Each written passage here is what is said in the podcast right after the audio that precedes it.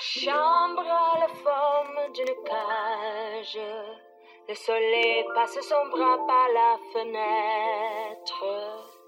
Les chasseurs à ma porte comme les petits soldats qui veulent me prendre. Hello everyone, this is English 101.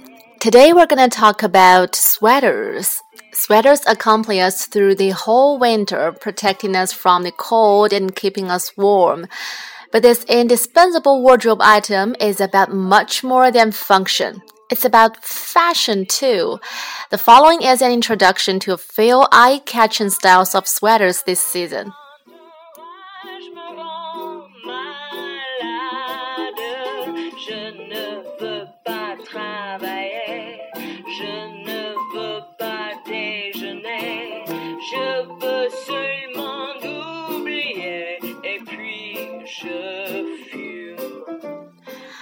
First, we're going to talk about mohair sweaters. Mohair refers to a silk like fabric or yarn made from the hair of the Angora goat. It's one of the most trendy materials for women's sweaters this season. For example, UK designer Stella McCartney revealed a line of stylish mohair sweaters with fur trimmed diamonds.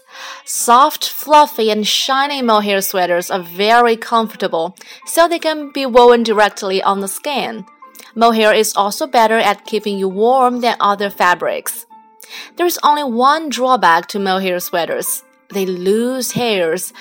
But you can fold your mohair sweater and place it in a sealed plastic bag and put it in the freezer for a few hours. That should solve this problem.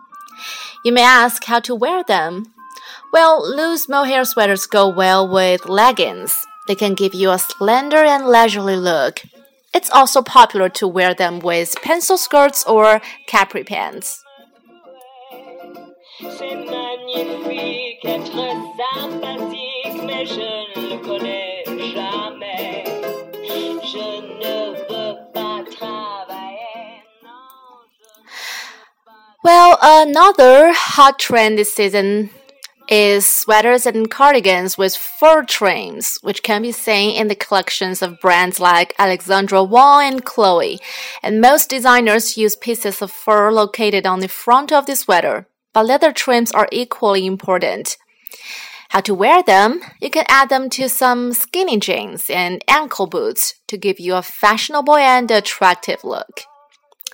And we have print sweaters. Sweaters with printed images or patterns, especially stripes and animal prints, are popular this year. Thanks to the trend of mixing casual and dress pieces, they have gradually become a must for women, with more updated designs such as animals, quirky patterns, quotes, and other statement making designs.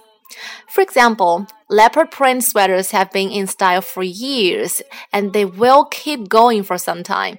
But it's not just any kind of leopard print. This season is all about unconventional prints, like brightly colored ones, for example.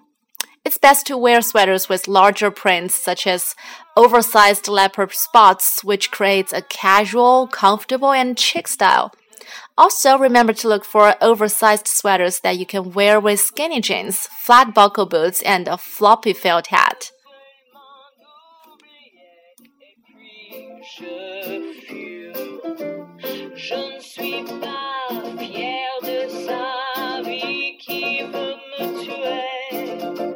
Sympathique,